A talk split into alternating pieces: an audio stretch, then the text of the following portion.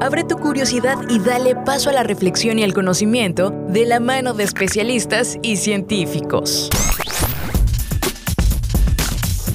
Bienvenidos al espacio de la divulgación, la tecnología y la innovación. UJAT Conciencia en Radio UJAT.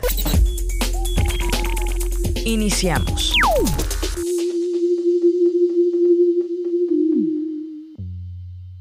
Hola amigos, ¿cómo están? Bienvenidos sean una vez más a este espacio de ciencia, UJAT Conciencia, que se realiza por la Universidad Juárez Autónoma de Tabasco. Estamos muy contentos de que nos puedan acompañar en esta ocasión, ya que estamos en nuestro programa transmitiéndolo a través de las plataformas de ciencia y tecnología UJAT. Me refiero a Facebook y YouTube. Por supuesto, le mandamos un saludo a quienes están conectados por allí. Dejen sus comentarios, preguntas o lo que quieran hacerle también a nuestros invitados, que ahorita se los voy a presentar. Pero recuerden que también estamos a través de Radio UJAT 107.3 FM Voz Universitaria y también en internet en radio.ujat.mx. Nuestra ubicación porque estamos realizando este programa desde Avenida 27 de Febrero 626 Centro Delegación 2, código postal 86077 y la ubicación de Radio UJAT es Avenida Universidad sin número, zona de la cultura, Colonia Magisterial, Villahermosa, Centro Tabasco, código postal 86040 XH UJAT. Son nuestras siglas y como saben amigos, UJAT Conciencia es una producción de la UJAT que se realiza por parte de la CIPIP y también por la Dirección de Difusión y Divulgación Científica y Tecnológica. Y damos las gracias en esta ocasión a la División Académica de Ciencias Agropecuarias y a la Dirección de Comunicación y Relaciones Públicas por brindarnos el apoyo para la realización y transmisión de este programa sean parte de nuestra comunidad en redes sociales también. Estamos en Facebook, YouTube, en Spotify. También un fuerte abrazo a quienes están escuchando el podcast. Pero también estamos en Twitter e Instagram para más contenidos y también en TikTok. Así que antes de continuar y presentarles a nuestros invitados, les digo mi nombre, soy Adrián de Dios y ahorita regresamos porque tenemos muy buena información para todos ustedes.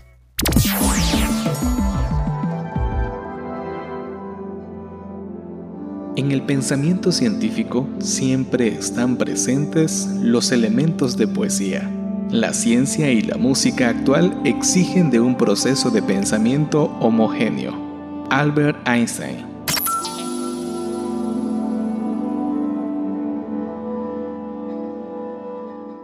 Amigos, continuamos en UJAT Conciencia después de esta información. Ahora sí les presento a nuestros invitados de lujo de esta ocasión de la División Académica de Ciencias Agropecuarias, ambos profesores investigadores. Y nos acompaña la doctora Hortensia Brito Vega. Doctora, qué gusto que con nosotros. Gracias, Adrián, por la invitación. Aquí estamos contigo para darles información de nuestros proyectos, de lo que hacemos, de qué hacer de cada día de la universidad. Uy, muchísimas cosas que podemos platicar, ¿verdad, doctora? Así es. Tenemos muchas cosas que nos puedes sacar de información. Eso es todo. Con esa actitud vamos a ir iniciando el programa y también nos acompaña nuestro invitado, el doctor Edmundo Gómez Méndez, también profesor de la DACA. Doctor, bienvenido. Gracias, gracias, Adrián. Pues aquí estamos eh, con la doctora para lo que se le ofrezca también a toda la audiencia que tienes. Este, vamos a hablar sobre el proyecto que estamos eh, a punto de concluir, pero los proyectos que a futuro también tenemos contemplado hacer.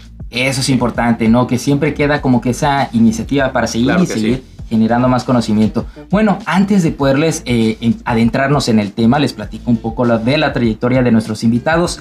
Y es que la doctora Hortensia Brito Vega es eh, ingeniera agrónoma por la Universidad Autónoma del Estado de México maestra en edafología con línea de investigación microbiología agrícola y es doctora en edafología con línea de investigación en eh, microbiología molecular agrícola.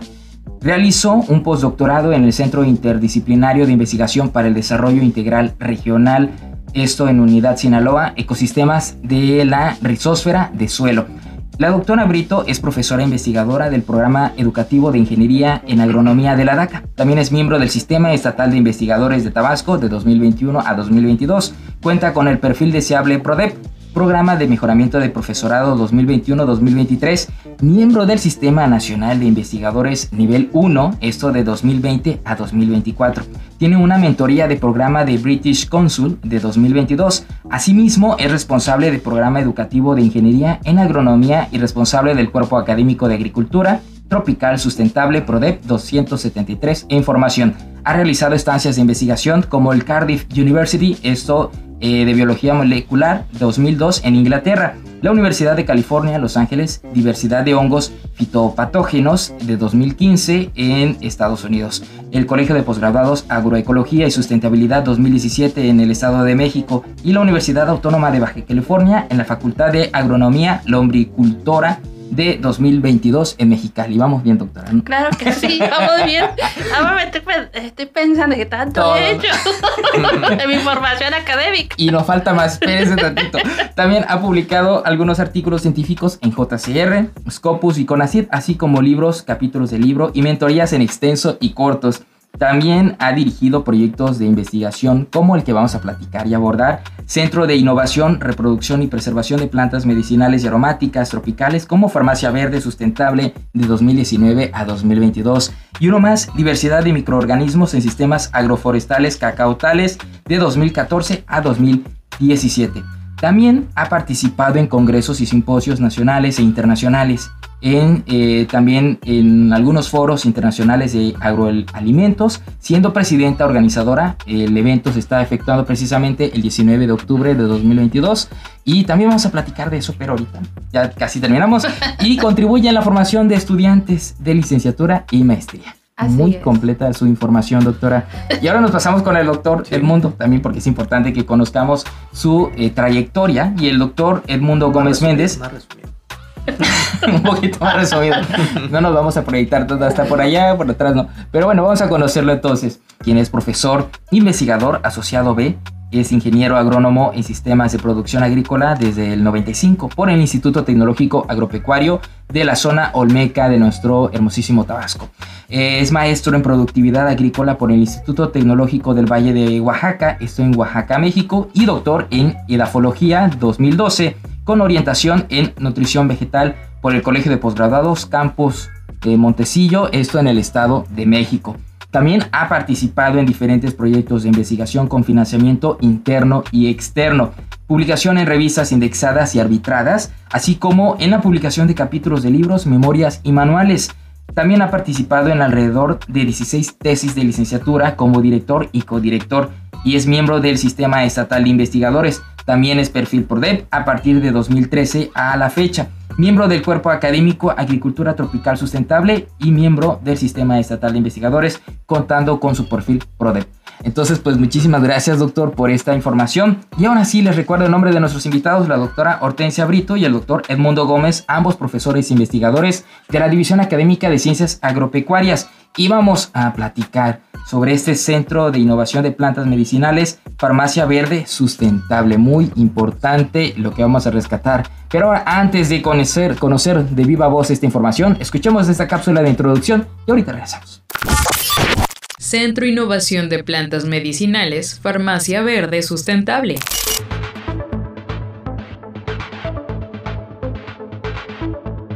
El uso de medicinas alternativas como las plantas medicinales ha sido una práctica tradicional que no ha caído en desuso. En México, el uso y conocimiento de las plantas medicinales se desarrolló desde épocas prehispánicas, lo cual ha permitido que esta práctica siga hasta nuestros días por diversas razones. Son útiles para la curación de las enfermedades. Existe una extensa flora en las diferentes regiones del país con diferentes propiedades curativas y porque diversos grupos indígenas y descendientes con conservan su uso tradicional.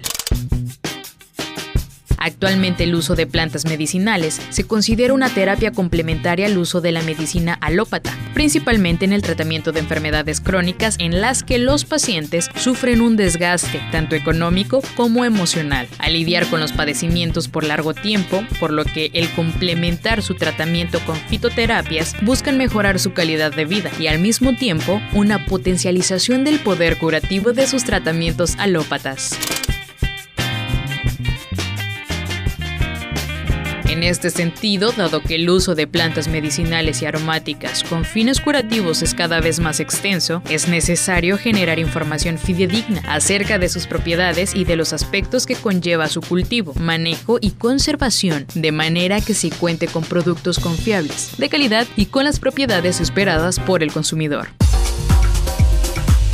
Así, con este proyecto se contribuye a la preservación y el respeto al conocimiento tradicional, que se expresa en la diversidad natural y cultural del estado de Tabasco, mediante el estudio, rescate, propagación, manejo y conservación post cosecha de plantas medicinales y aromáticas, en un centro de reproducción y preservación de plantas medicinales y aromáticas tropicales como Farmacia Verde Sustentable, que permita generar extenso conocimiento de aspectos agronómicos, de cosecha y post cosecha, así como obtener productos para medicina natural y profundizar en los estudios etnofarmacológicos. Amigos, muchísimas gracias. Continuamos aquí en UJAT Conciencia y nos siguen acompañando la doctora Hortensia Brito y también el doctor Edmundo Gómez de la DACA, profesores e investigadores, y vamos a platicar sobre este Centro de Innovación de Plantas Medicinales, Farmacia Verde Sustentable. Ya de entrada suena un nombre muy bonito y muy interesante, doctora, pero platíquenos pues los pormenores, ¿no? Cómo inicia y sobre todo, nuevamente bienvenida. Muchísimas gracias. Pues este proyecto nació en el año del 2019. Eh, teníamos eh, cuerpo académico de agricultura tropical sustentable. Entonces hicimos una reunión, platicamos qué es lo que nosotros nos interesaba, en qué íbamos a trabajar en conjunto y mencionamos varios tipos de trabajo. Y lo que nos interesó mucho fue la de plantas medicinales. Pero con el enfoque de que cada estado de la República Mexicana sabemos que son ricos las plantas medicinales. Eh, y no nos habíamos dado cuenta también de que venía la pandemia. Entonces resulta que fue paralelo. Y, comenzamos a trabajar el proyecto, lo sometimos y fue aprobado financiadamente por PRODE. Pero de, eh, afortunadamente fue financiado. Pero desafortunadamente, pues tú sabes que fue como una confinación en nuestras casas, ¿no? y DACA cerró puerta. Entonces el proyecto era para eh, llevarlo a cabo en la división. Entonces, ¿qué decidimos? Cuando nos dieron luz verde, que fue ya en el 2021, porque pasamos 20 años sin hacer nada, fue un drama para nosotros porque dijimos, wow, nos dieron un año primero para terminar el proyecto, pues estábamos cada quien en nuestra casa y no podíamos salir ni nada.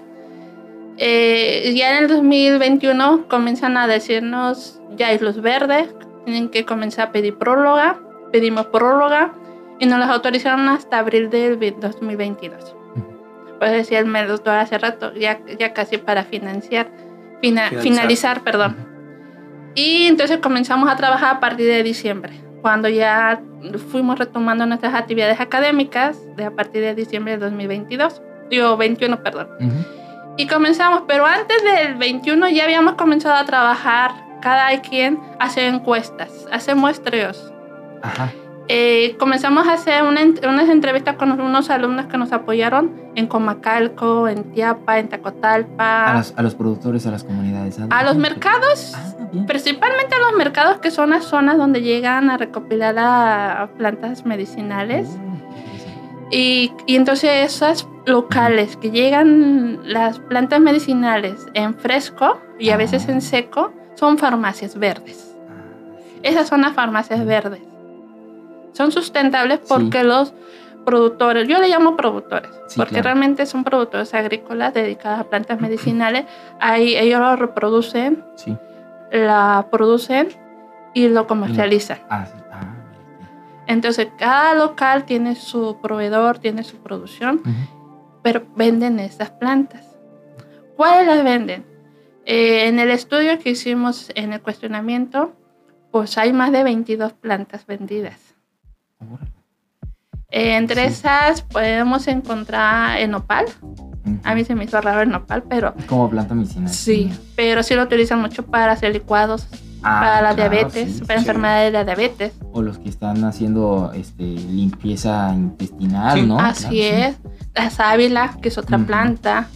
Eh, a mí también me sorprendió que otra planta que también se utiliza mucho para uso medicinal es el chile.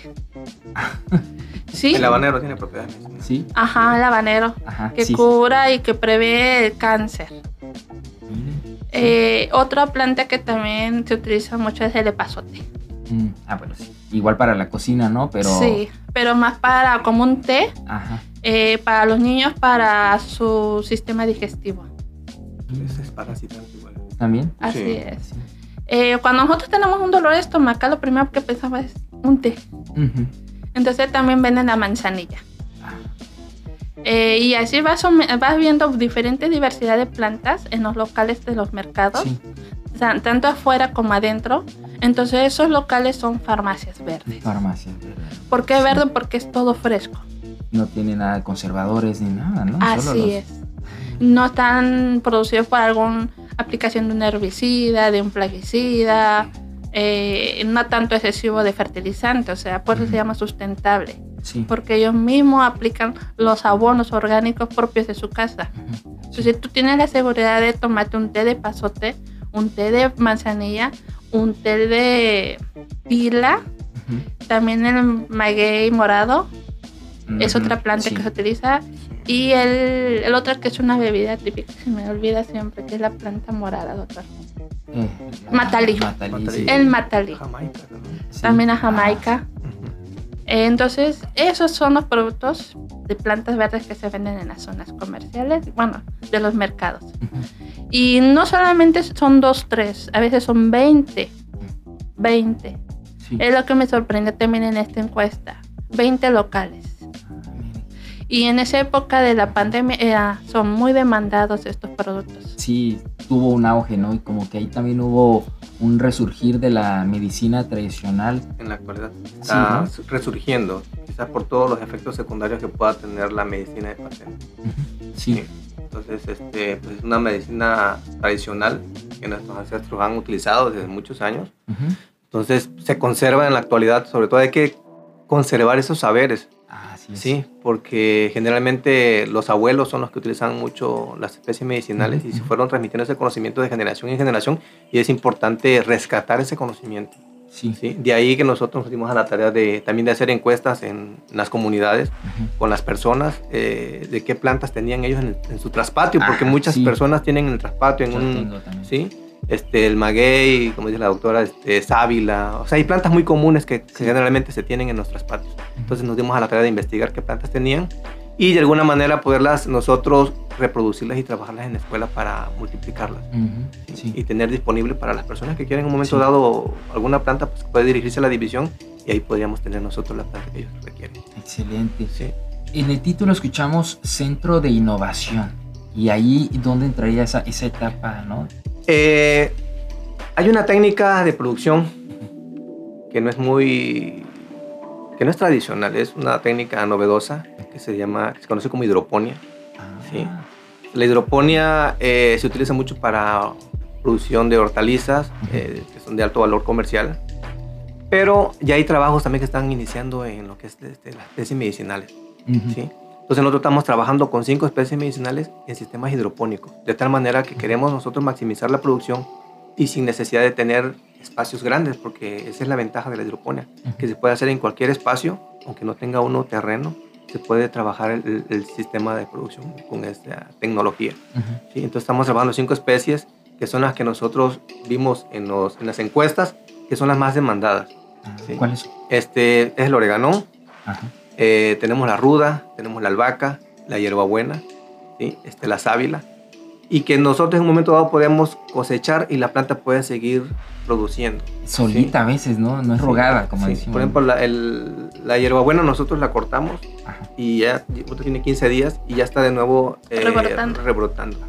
Sí, entonces, como estamos manejando un sistema de producción este, donde se le proporcionan todas las condiciones ambientales adecuadas, la nutrición a la planta, el crecimiento es muy rápido entonces, es lo novedoso aquí, el, sistema. El sistema de, producción. Estamos comenzando con cinco plantas, pues obviamente vamos a ir este, incluyendo otras también que sean de interés comercial, sobre todo.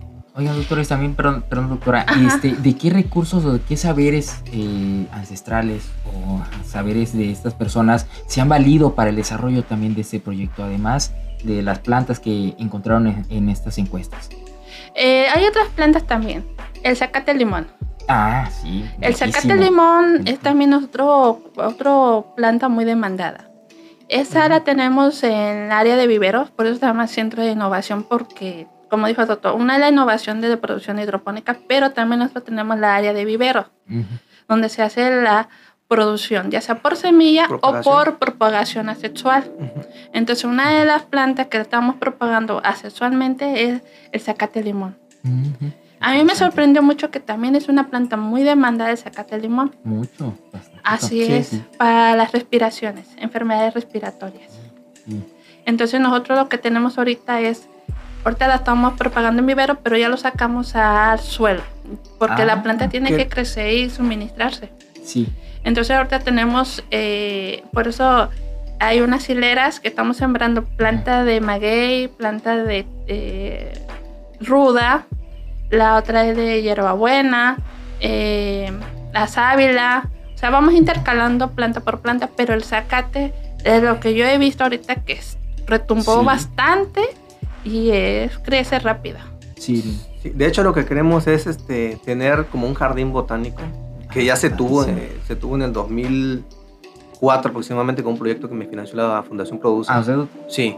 ¿Y cómo le fue con ese Este, recolectamos alrededor de 140 especies que tuvimos ahí en la división. Sin embargo, cuando me tocó irme al doctorado, se quedó el espacio ahí, nadie pudo darle el manejo y mantenimiento, entonces quedaron pocas plantas. Entonces lo que intentamos ahora es volver a rescatar este, el espacio, tener un jardín botánico donde las personas puedan igual este, conocer las plantas, porque hay muchas plantas que son silvestres. O sea, no todas son cultivadas. Muchas especies son silvestres, pero que tienen esas propiedades medicinales. Entonces, queremos tener como un jardín donde se puedan clasificar, tener clasificadas las especies y identificarlas sobre todo las, propiedades que tiene cada una. Esa taxonomía, ¿no? Importante que se requiere, ¿no? Eh, pues platíquenos, pueden profundizar un poquito más en esa taxonomía. Bueno, aquí el experto más en el tema es el doctor del mundo. Adelante. Así que le doy el... de hecho, estamos, este, digo, estamos eh, recolectando especies de diferentes este, pues, familias, ¿no? Eh, con esas propiedades medicinales. Hay unas que son, digo, cultivadas, pues acá tenemos es cultivado, la hierbabuena, pero hay otras especies que son silvestres. Entonces, por ejemplo, el condiamor es silvestre, eso la encontramos. Es buenísima, ¿no? Muy lo usan mucho para la diabetes. Entonces, hay especies silvestres que también este, estamos tratando de irlas conservando. Hay este, especies que son arbóreas, el noni. La madre madre. La, madre, es pequeña. El noni, por ejemplo, tenemos especies. Ah, ah, ok. Ahí está, ahí tenemos, por ejemplo, árboles como la guanábana, el mango. O sea, hay especies que son cultivadas, pero que son frutales, pero que tienen esas propiedades medicinales. Sí. El, el, palo mulato, que también lo ah, tenemos como cerco. Entonces son plantas que muchas personas desconocen. Exacto. Y que se tienen. la canela igual. Hablando de eso, ahorita nos van a decir, ¿todas las plantas tienen propiedades medicinales? Nos quedamos con esa pregunta y vamos a una pequeña pausa, amigos. Ahorita rezamos. Queremos conocer tu opinión. Escríbenos qué tema te gustaría abordar en nuestros contenidos a través de redes sociales. Nos encuentras como HAT Conciencia o como Ciencia y Tecnología UJAT. Chispas científicas. En la publicación científica Algoritmos y programación en Python, un enfoque práctico para programar, el autor se dio a la tarea de observar y analizar en dónde tienen sus orígenes las dificultades que encuentran los alumnos en los primeros cursos de programación llegando a la conclusión de que en muchos casos no tienen bases sólidas en lógica y aritmética, por lo que en esta obra se abordan la lógica y la aritmética antes de empezar a programar. Muchos libros de programación se centran en la sintaxis de un lenguaje en particular, dejando de lado la parte fundamental de la programación, la cual es la lógica. De igual modo, algunos libros resultan sumamente complejos de seguir para los estudiantes que aún inician. Por lo anterior, en esta obra se presenta un enfoque un tanto diferente de los libros tradicionales, esperando aportar un granito de arena para mejorar la comprensión de la programación. El autor, Roberto Enrique Alberto Lira, es egresado de la licenciatura en computación por parte de la Universidad Juárez Autónoma de Tabasco. Cuenta con una maestría en ciencias en computación por parte del Centro de Investigación y de Estudios Avanzados del Instituto Politécnico Nacional. Del año 2010 a la fecha se ha desempeñado como profesor investigador en instituciones de educación superior a nivel nacional, entre ellas su alma mater, la Universidad Juárez Autónoma de Tabasco. Si quieres leer este y otros libros más de diferentes áreas de conocimiento, te invitamos a visitar nuestro catálogo de publicaciones científicas, disponible sin ningún costo en la página www.pcientificas.uhat.mx y también disponible sin costo a través de la Red Iberoamericana de Innovación y Conocimiento Científico.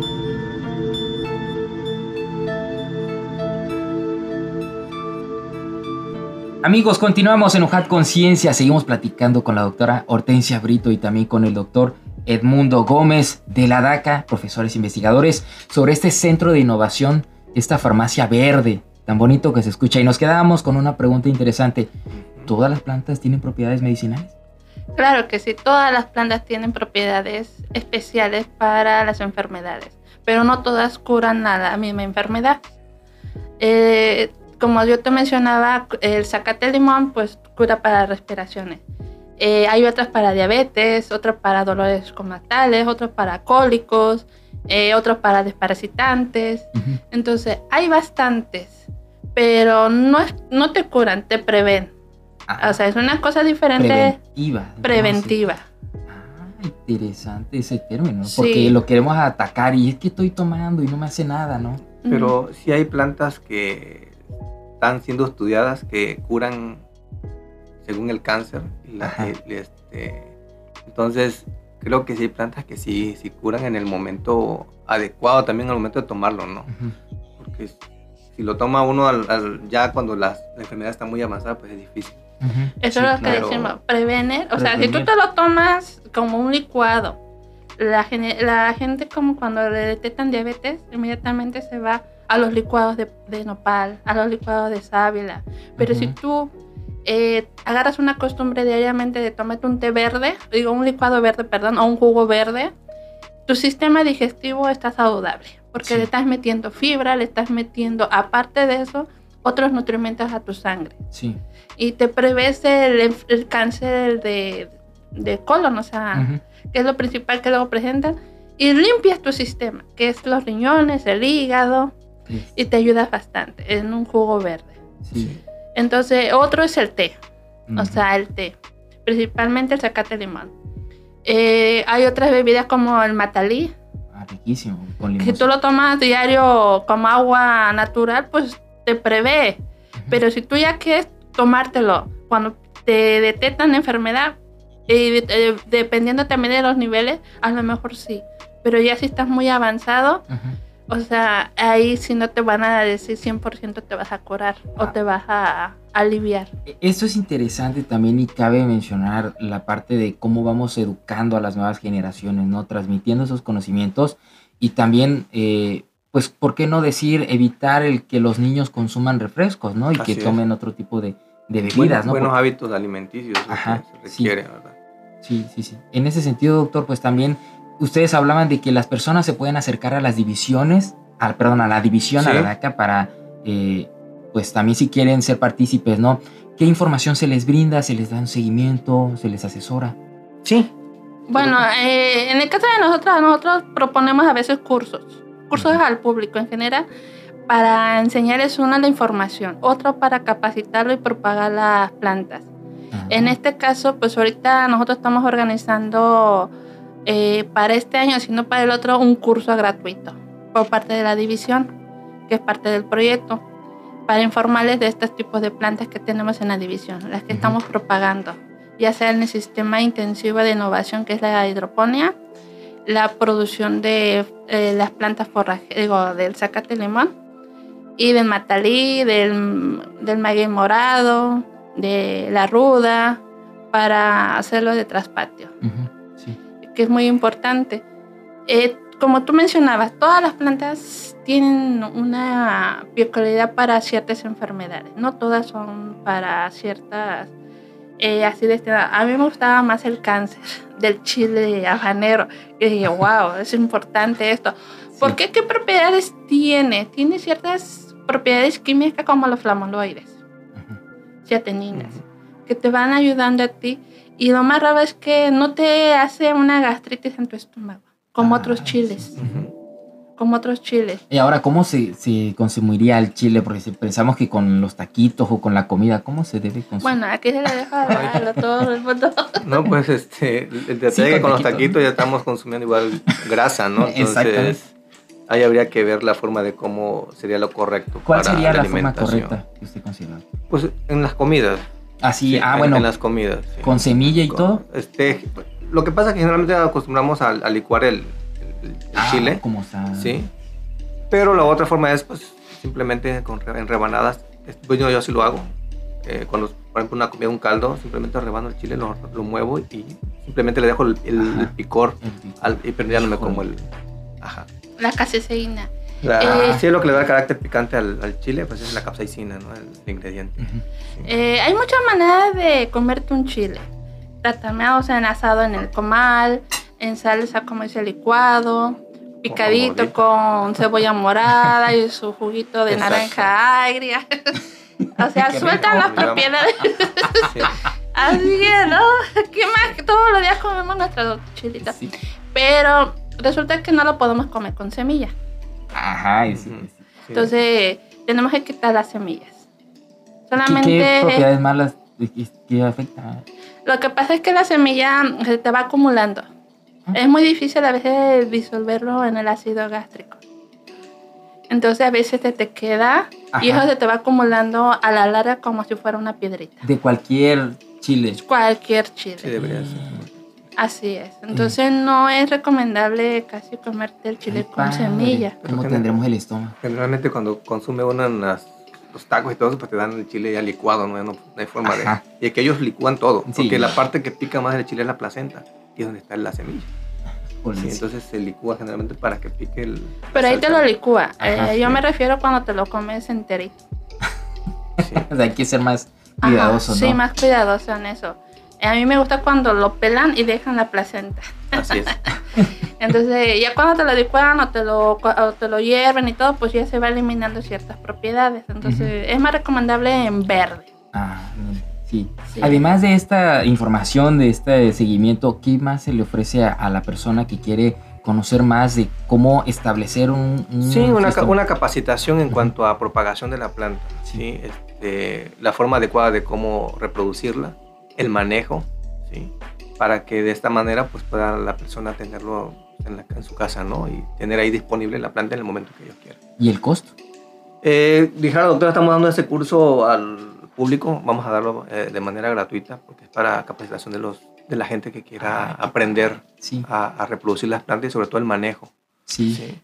En, la, en la parte hidropónica, pues igual este, me han llegado grupos de pues porque yo he trabajado con jitomate y chile habanero en la producción Ajá. hidropónica, ya tiene casi 20 años trabajando en eso. Eh, nos llegan a veces personas de, de, de, de Paraíso, de, paraíso de, Teapa, de Teapa, grupos de mujeres o de, personas que están agrupadas ¿no? para eh, la nos tocó, interesante, ¿no? Que sí. sean grupos. Nos Entonces, tocó también dar un curso para lo de Sembrando Vida. Eh, yo manejo la parte microbiológica, que es la lombricultura y las bacterias y hongos, que son a veces benéficos para la producción. Sí. Eh, ahorita como están muy altos los fertilizantes, tenemos inoculantes de bacterias fijadoras de nitrógeno de vida libre. También es parte de este proyecto donde nosotros probamos eh, bacterias, hongos micorrízicos que son sublizadoras de fósforo y lo aportamos. Uh -huh. Es natural, son, no tienen ningún contaminante químico todo lo aplicamos ya sea a nivel de vivero o a nivel de ya trasplantando a la planta. Entonces, y en eso también hacemos lo que es la lombricultura, que son abonos orgánicos. Excelente. Y la composta.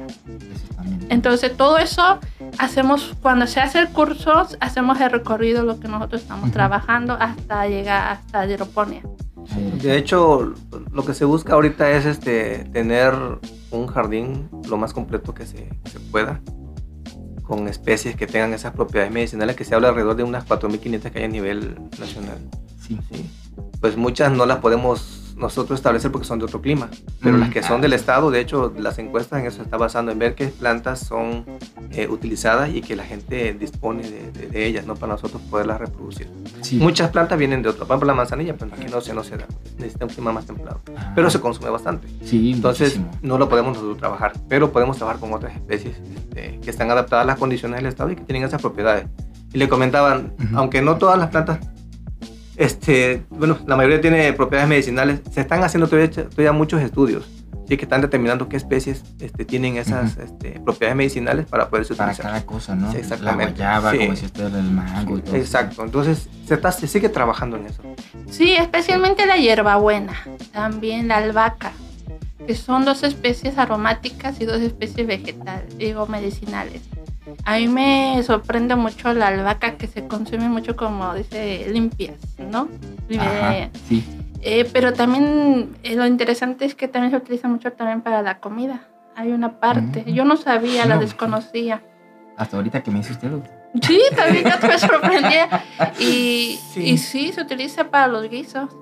Aunque hay otra albahaca, bueno, aquí tenemos dos tipos de albahaca. La albahaca que se conoce como albahaca de tierra, uh Osimo micrantum que esa se utiliza mucho para los caldos de pollo. Mm. La otra albahaca, la Osimum basilicum, esa es más, este, la utilizan para, sí, para como dijeron la doctora, para ensalmar, pero también tiene propiedades medicinales que previenen o, para problemas estomacales. Hasta había visto también que para la semillita es para el para quitar la de, de, de, de micrantum, de esa albahaca de Osimum micrantum, que es la albahaca de tierra. Ah, ah bueno. La que se consume, la que para, se consume para los, los, caldos, esa es la que se utiliza. Sí. o sea, eso que a mí me sorprendió eh, leyendo, investigando y acá con el doctor digo, wow, yo era un poco sorprendida. Eh, conocer más cultura, usos y costumbres de cada zona. Eso es importante, ¿no? Sí, porque hay que conservar los usos y costumbres que se están perdiendo de nuestras ancestrales. De hecho, hace, rato comentaba que si cómo pudiéramos nosotros conservar esa información. Una es este, a través de los... Bueno, nosotros estamos basándonos también en, en publicaciones que ya hay, ¿sí? que nos dicen qué usos tienen las plantas y de hecho con las personas corroboramos esa información. Lo otro, estamos escribiendo de hecho un libro que también estamos por concluir. de, como parte del producto. De, como parte del producto que tenemos del proyecto, donde estamos incluyendo alrededor de unas 30 plantas medicinales de aquí del estado. De taxonomía y las. Ahí viene su nombre común, su nombre científico, familia y el uso que tiene. ¿Y va a estar disponible para cualquier persona? Eh, pues se espera que sí. Esperemos que sí. sí. porque entra en un proceso de edición y editorial. Pues qué interesante, doctor. Estamos llegando pues a la parte final. No quisiéramos y seguir escuchando más sobre las plantas, porque es un tema que a todos nos interesa. Como bien decía usted, doctora, después de la pandemia se detonó lo de las plantas medicinales, ¿no? Brevemente nos pueden decir hacia dónde camina este proyecto, a dónde lo quieren llevar. Eh, pues casi el proyecto ya está, como te había comentado, finalizando.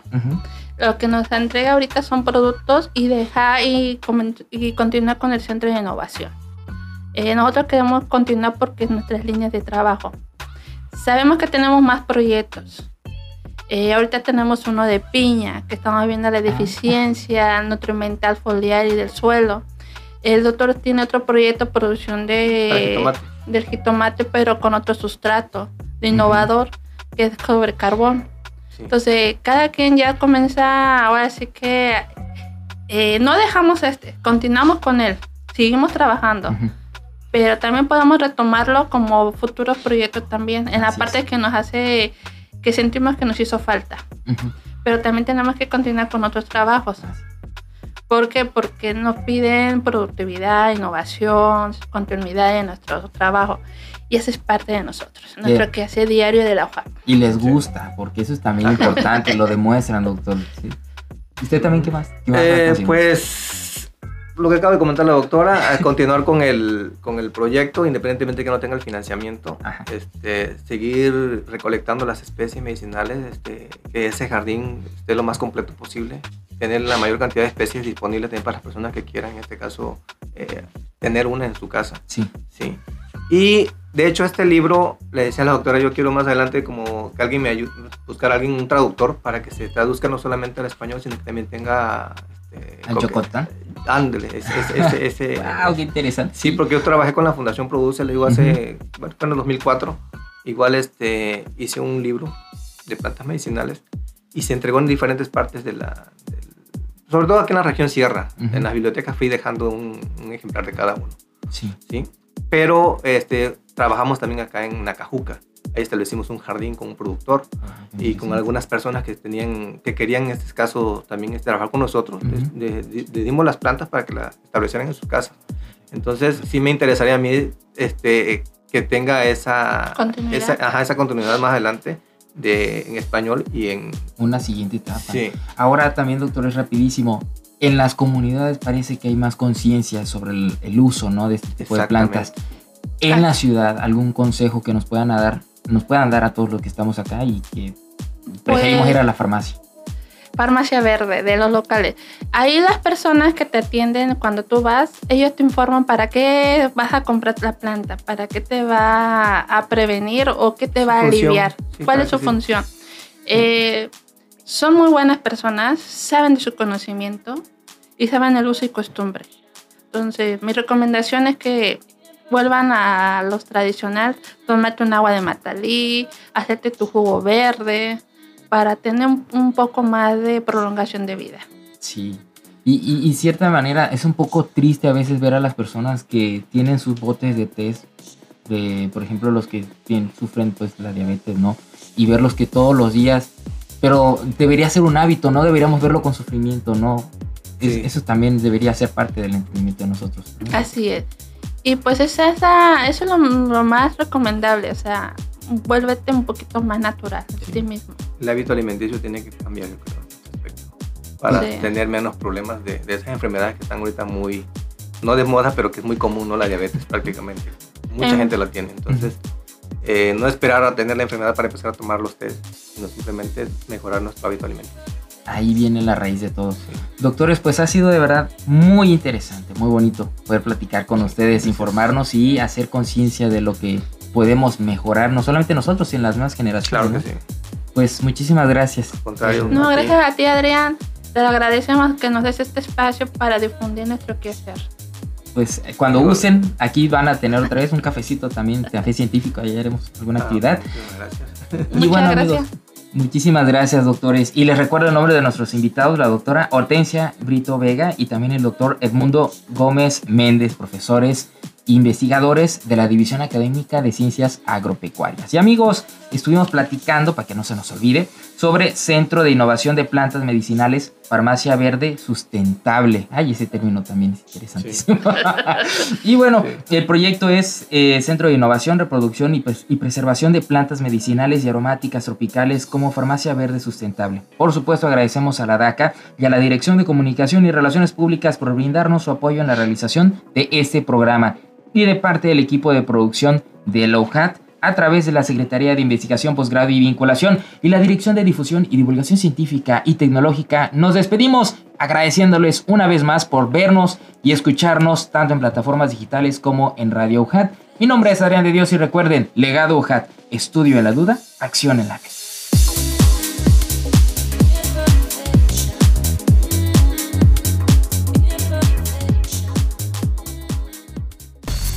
Esto fue una producción de la Secretaría de Investigación, Posgrado y Vinculación, con la Dirección de Comunicación y Relaciones Públicas y Radio UJAT de la Universidad Juárez Autónoma de Tabasco.